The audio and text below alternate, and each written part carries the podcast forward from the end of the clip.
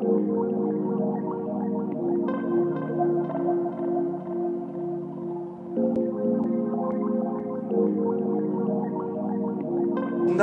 maison brûle. Et nous regardons ailleurs. Bienvenue dans Présage, le podcast qui questionne l'état de notre monde, les risques d'effondrement de notre civilisation industrielle et les façons de se préparer à vivre différemment. Je suis Alexia Soyeux et aujourd'hui je reçois Clément Montfort. Clément Montfort est réalisateur. Il a créé la web-série Next qui explore la thématique de l'effondrement de nos sociétés industrielles et de comment y faire face. Il y a quand même des, points aveugles euh, dans les médias et l'effondrement en est un parce que, à mon avis, ça parle de la mort, parce que ça remet trop de choses en question, euh, parce que beaucoup n'y croient pas. L'objectif de la série est de s'adresser à un public concerné par ces questionnements, de créer du dialogue et de l'échange. Next est d'ailleurs en financement participatif et des projections sont organisées régulièrement pour permettre au public de se rencontrer. Il a auparavant réalisé plusieurs documentaires sur le sujet de l'écologie, dont La guerre des graines et Soigneur de terre. Il ne faut pas être dans une construction intellectuelle uniquement parce qu'on peut aussi perdre le contact avec le présent et la réalité euh, tangible. Nous avons parlé de son parcours de réalisateur, comment il en est venu à s'intéresser à la thématique de l'effondrement, pourquoi il a eu envie d'en faire le sujet d'une web-série. On parle aussi de l'effet de la série, son avenir, du journalisme et des médias, et de l'importance de s'ancrer dans le présent.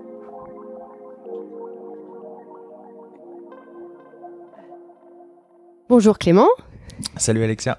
Tu es réalisateur de la web-série Next, qui traite de l'effondrement de notre civilisation et euh, qui cherche à répondre, euh, je crois, à deux questions. À quoi faut-il s'attendre et euh, comment s'y préparer? Avant ça, tu as travaillé sur des documentaires sur l'écologie, notamment sur les semences et sur les sols. Et je voulais savoir d'abord, est-ce que tu te définis comme quelqu'un d'engagé et si Next participe de cet engagement? Euh, oui, euh, effectivement, euh, je me définis comme engagé, mais pas militant au sens où j'ai pas ma carte dans un parti, parce que je me suis jamais reconnu dans un dans une parole partisane. J'ai des sensibilités, des cohérences avec certains partis, mais c'est émouvant en fait en permanence. Par contre, engagé, oui, dans le sens où disons que j'ai un peu une liste de priorités de sujets qui me paraissent essentiels euh, je pense à l'évasion fiscale, euh, qui est un sujet que je traite pas, mais qui fait partie de mon top 3 des priorités. Et dans le top 1, euh, enfin dans le premier, premier du top, il y a l'écologie évidemment.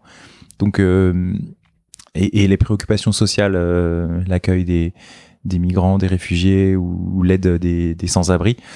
Euh, voilà, au-delà de ces thématiques-là, euh, disons que j'ai assez de travail avec les, les trois premières.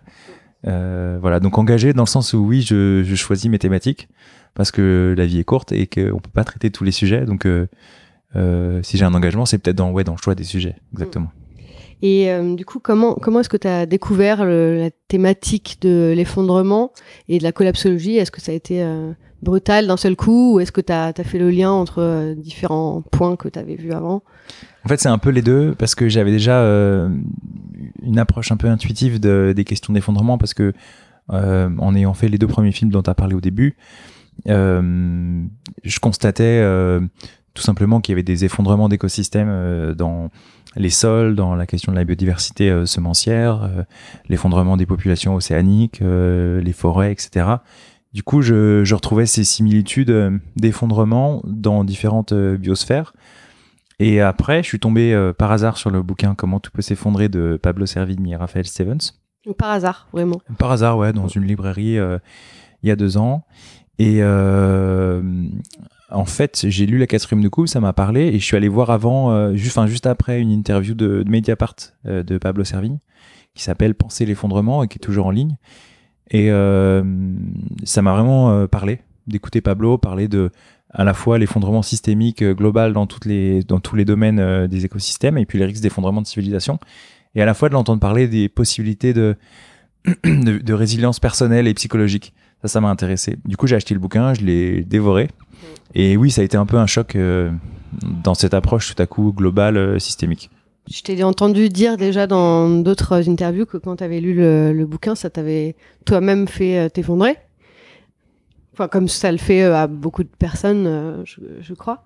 Est-ce que avec un peu de recul maintenant, tu es plus lucide sur ce qui s'est passé à ce moment-là? Quel est le, processus dans lequel on passe quand on, prend la mesure des bouleversements à venir?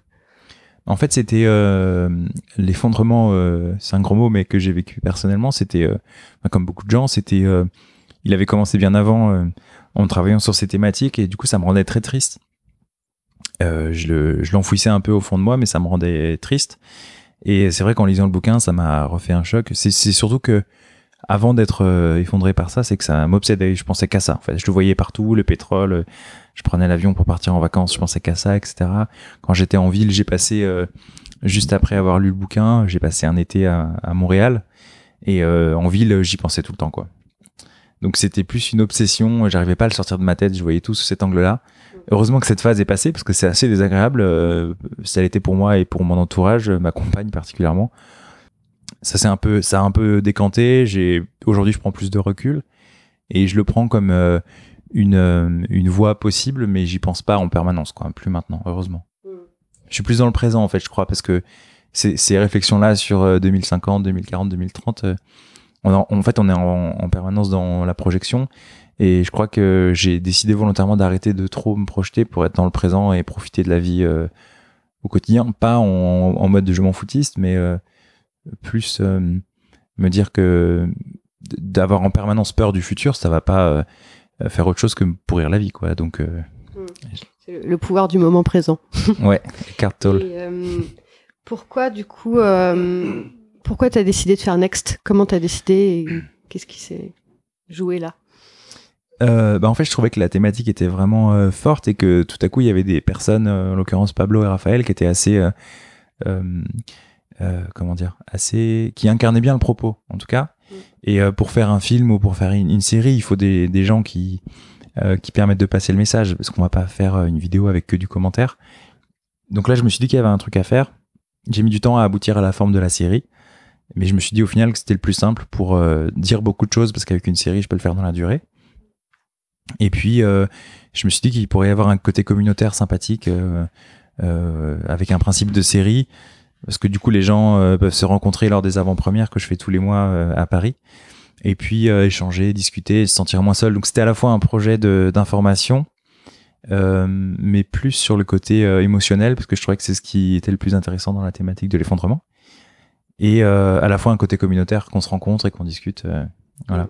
Et justement, est-ce que tu dirais que Next, pour toi ou pour le public, ça a une visée un peu thérapeutique ou un effet un peu thérapeutique?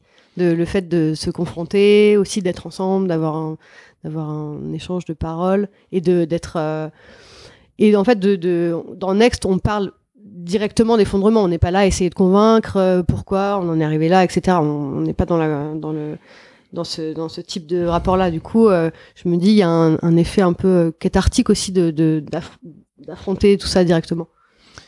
Oui bah c'est ce que j'espérais en tout cas mais sans sortir de mon rôle parce que je suis pas médecin euh, et je suis pas euh, psychothérapeute. Mais par contre, je pense que justement, euh, on a tous en tant que personne une capacité à, écouter les autres et, ça fait du bien sur ces thématiques-là, ou quel que, quel que soit le point où on est chacun dans l'information sur l'écologie, on a tous un peu des choses à dire, des réactions, des, des moments de, de peur, de doute, et ça fait du bien d'en parler.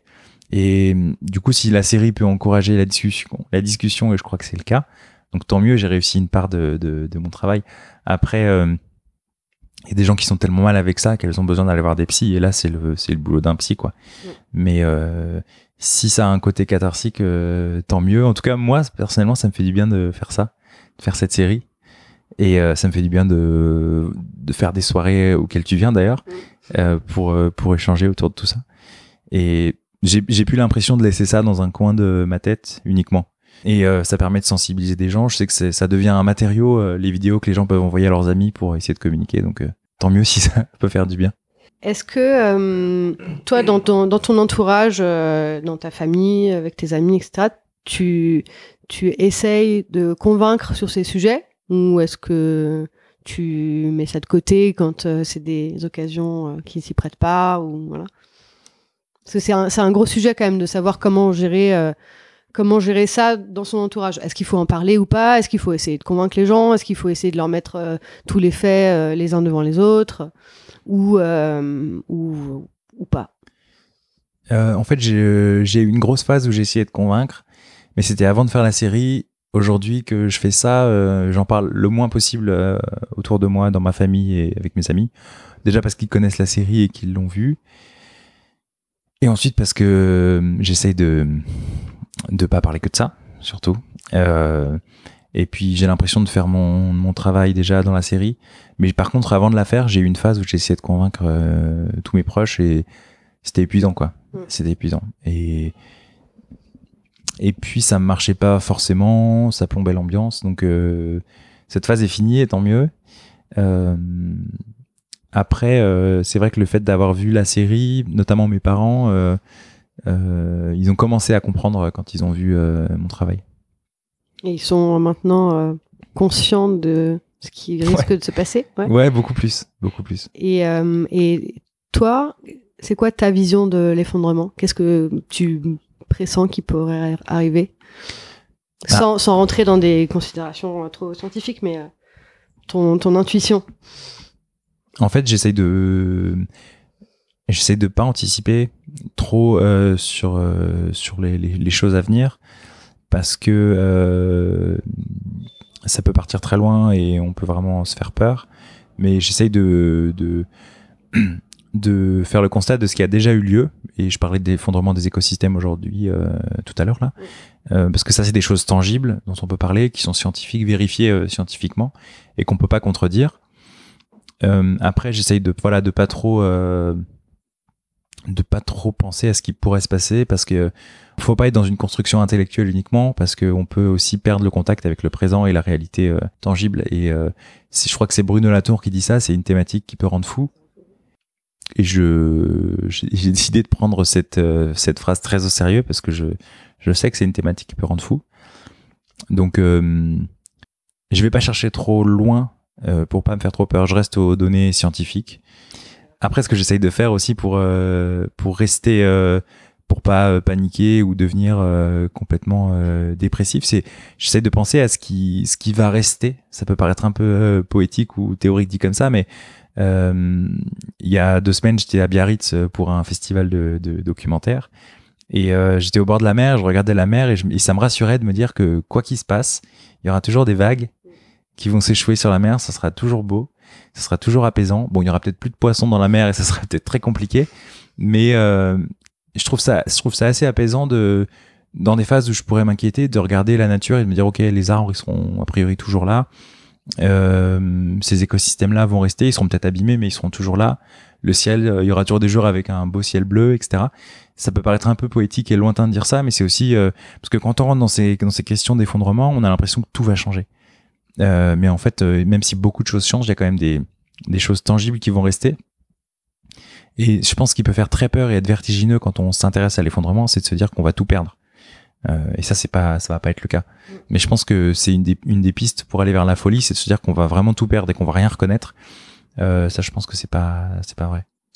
Et hum, du coup, ça veut dire que est-ce que tu de, est-ce que tu as changé des choses dans ta vie pour te hum, préparer à cette à cette, ce déclin ou cet effondrement. Est-ce que, euh, est-ce que voilà, est-ce que, est-ce que ça, ça a changé concrètement euh, quelque chose?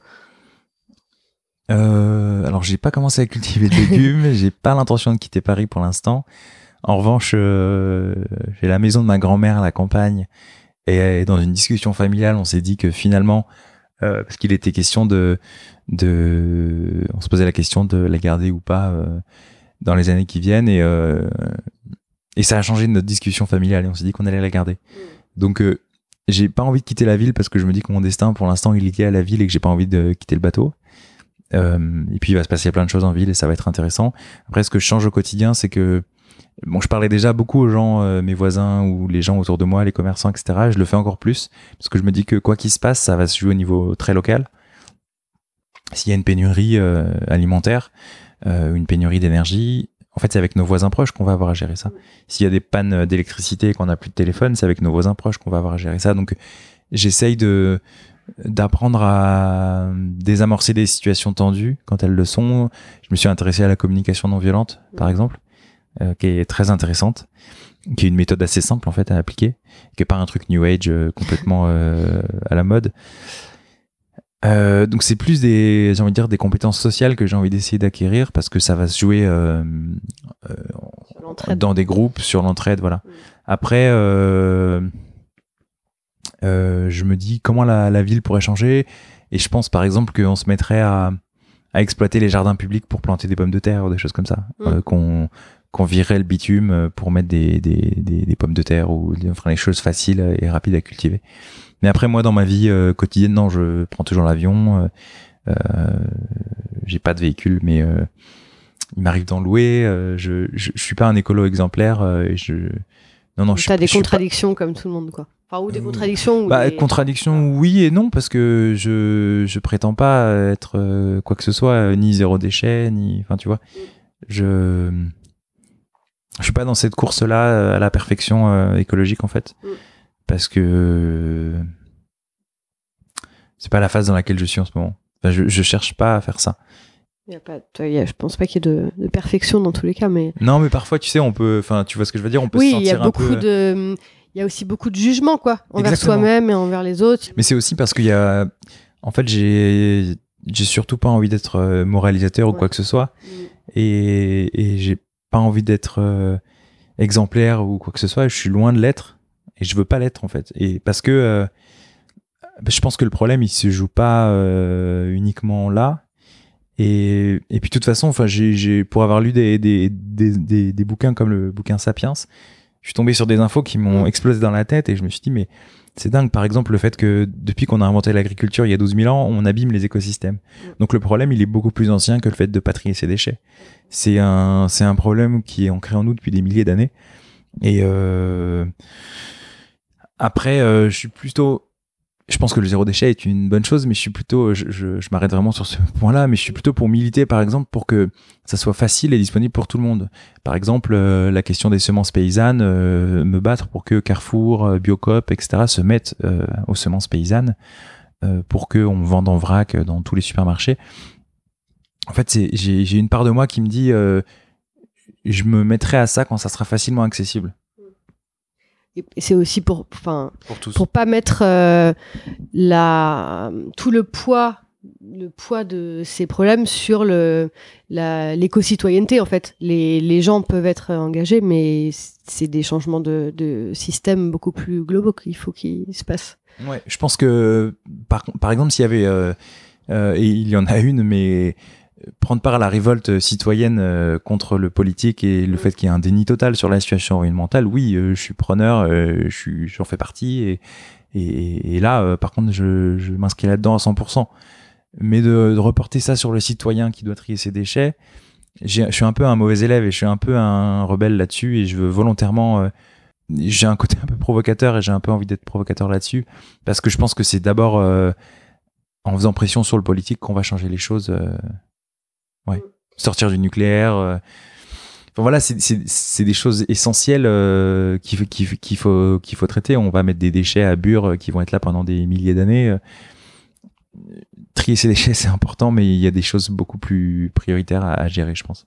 Et du coup, ça m'amène à ma question sur le le- l'action ou plutôt l'inaction euh, politique. Est-ce que euh, il faut garder espoir que la, la classe politique et, euh, aussi les industriels euh, se mettent euh, en marche ou est-ce que on a le droit d'être complètement désespéré maintenant depuis la cinquantaine d'années où il se passe rien?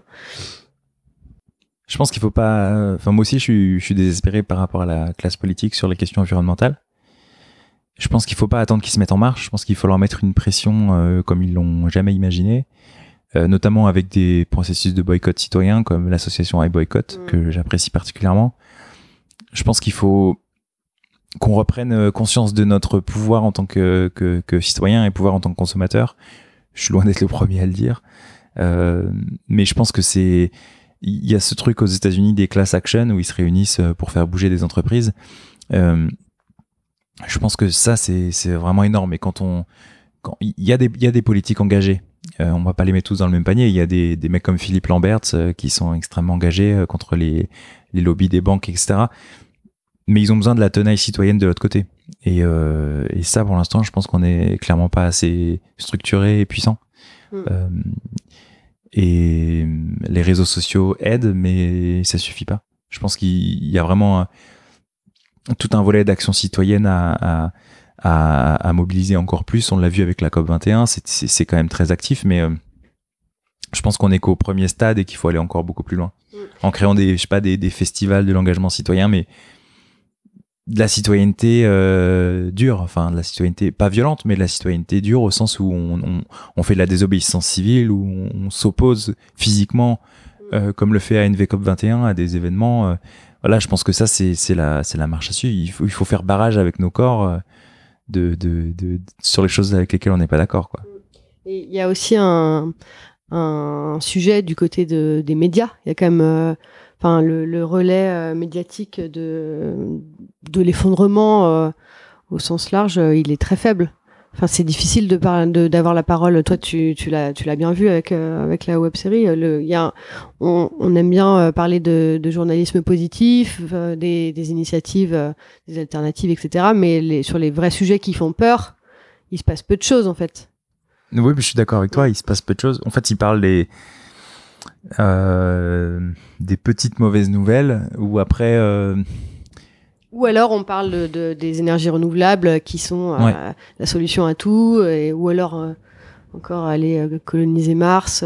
Ouais. Voilà. Mais sur les sur les vrais les vrais sujets, enfin je trouve ça fou quoi. Ouais, bah, moi aussi, j'ai pas de réponse, c'est complètement Mm. dingue. Encore une fois, sans faire de généralité, mais il y a quand même des, des points aveugles dans les médias. Et l'effondrement en est un parce que, à mon avis, ça parle de la mort, parce que ça remet trop de choses en question, parce que beaucoup n'y croient pas.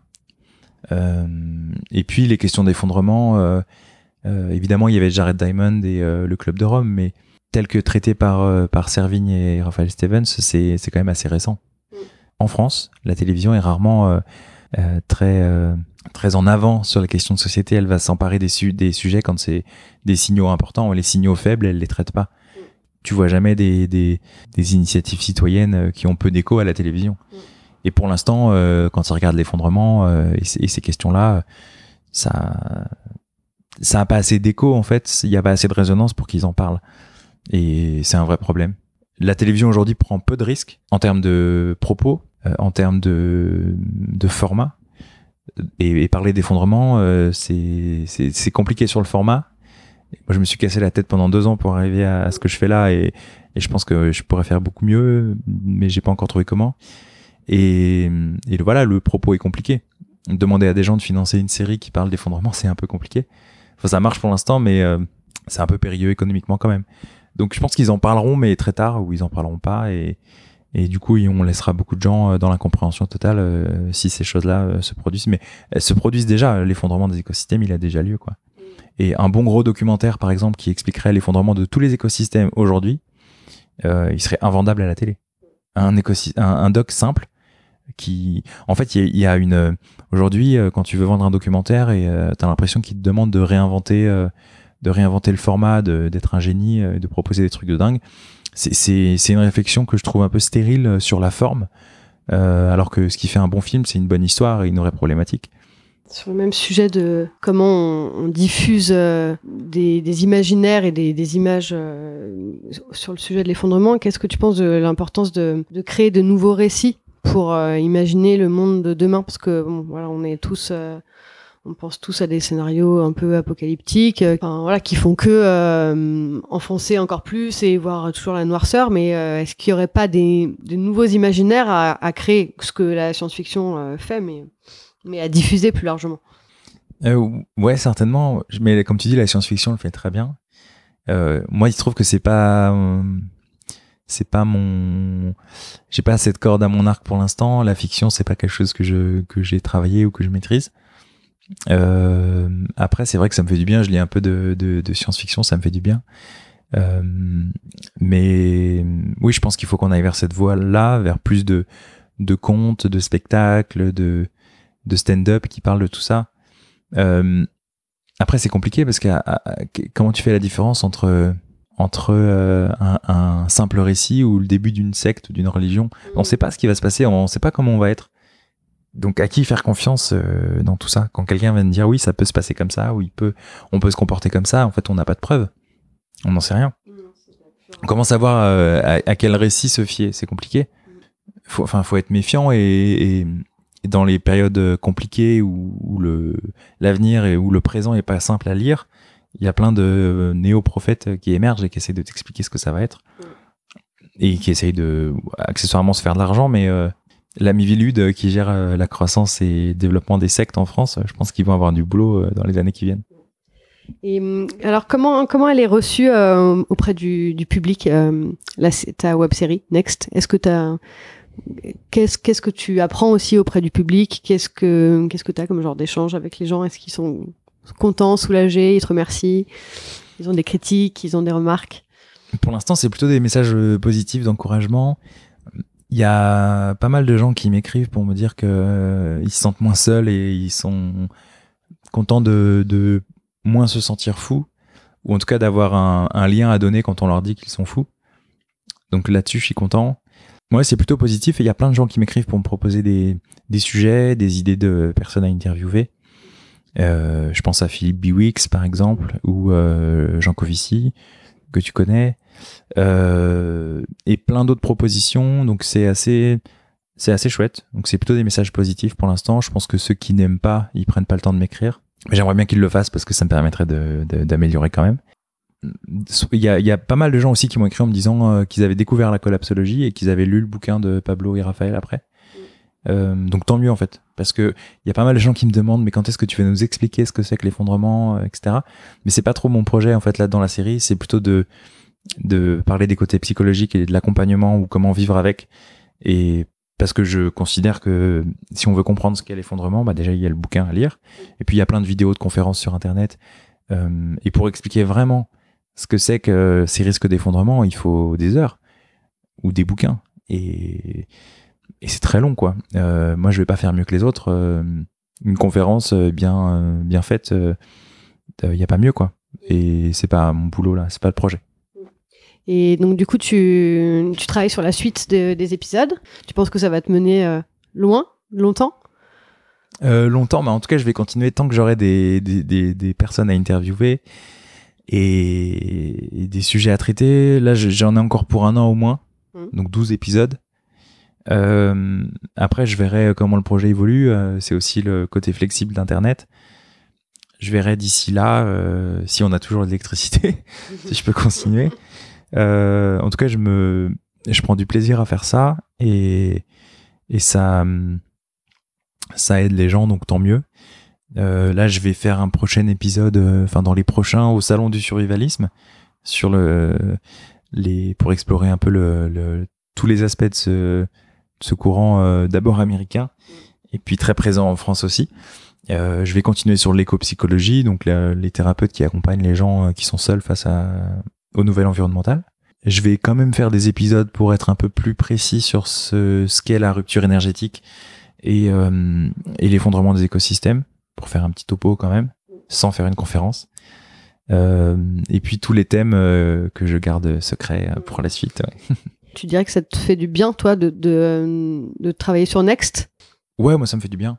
Bah, ça me fait du bien parce que du coup je rencontre plein de gens avec Mm. ça, parce qu'on en parle, parce que ça permet de, voir, de faire se diffuser le, le, le sujet.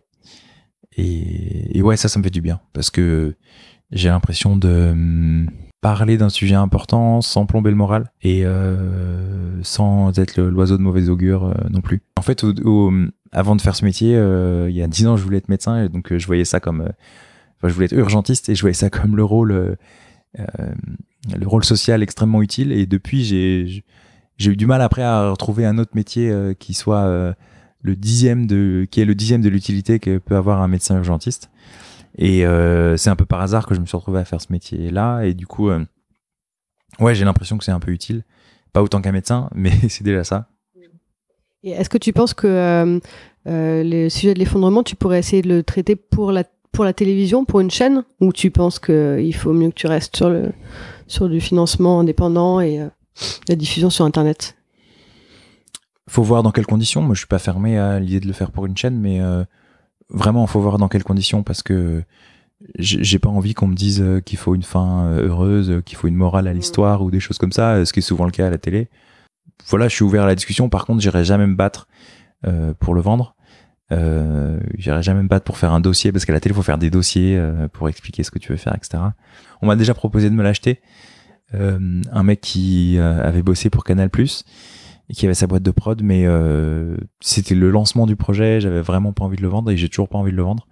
En fait, c'est c'est pas d'être sur YouTube avec euh, avec Tipeee, avec les financeurs, c'est vraiment pas un, un second choix. J'avais essayé au début de le vendre, mais c'était avant de connaître Tipeee, avant de savoir que je pouvais financer comme ça. Euh, donc ouais, là, je suis complètement libre de le traiter comme je veux et, et ça peut pas être mieux en fait. Est-ce que tu as des conseils ou un conseil pour euh, toutes les personnes qui peut-être viennent de, prendre conscience euh, de euh, toutes ces, tous ces sujets un peu durs?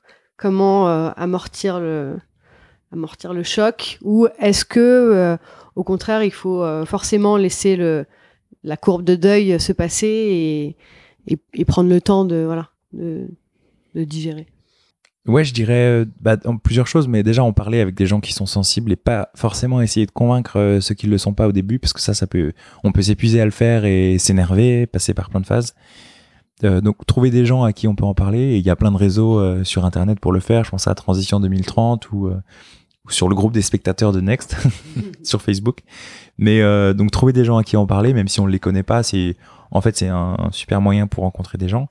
Et puis après, euh, euh, ce que je disais tout à l'heure, c'est revenir au présent et et, et et, et, profiter de la vie. Ça veut pas dire prendre l'avion tous les jours, mais se faire des repas entre amis, boire des coups, euh, aller au cinéma, se changer les idées, et juste pas oublier que faut profiter de la vie et, et qu'il n'y a pas que l'effondrement euh, dans, dans la vie. Non, mais c'est important, ça te fait rire, mais euh, profiter de la vie, quoi, parce que on sait pas ce qui peut se passer. On peut se faire écraser par un bus avant l'effondrement et on ça aurait été con de C'est ce que je me dis aussi. non mais ouais, non mais c'est c'est juste euh, pas oublier le présent quoi. Donc pas saouler ses proches avec ça et parfois là, essayer de convaincre c'est la meilleure façon de faire en sorte que les gens s'y intéressent pas.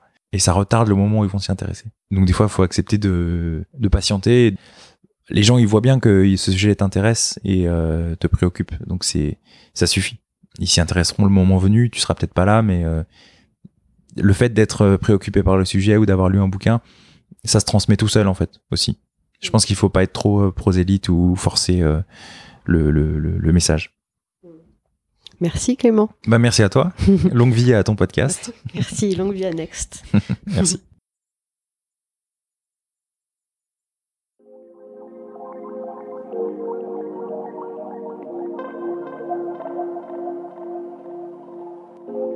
Merci beaucoup à Clément Montfort pour notre conversation et merci à vous tous pour votre écoute et vos retours. Vous pouvez soutenir Présage en partageant les épisodes, en vous abonnant sur votre plateforme préférée ou en me mettant 5 étoiles sur iTunes pour permettre à d'autres personnes de découvrir le podcast plus facilement. Présage est un podcast indépendant. Le générique est un extrait du morceau L'eau de Sabrina Bellawell mixé par Paloma Colombe. Vous pouvez retrouver des liens et des ressources pour approfondir les sujets dont on a parlé dans les épisodes sur le site présage.fr. À très vite!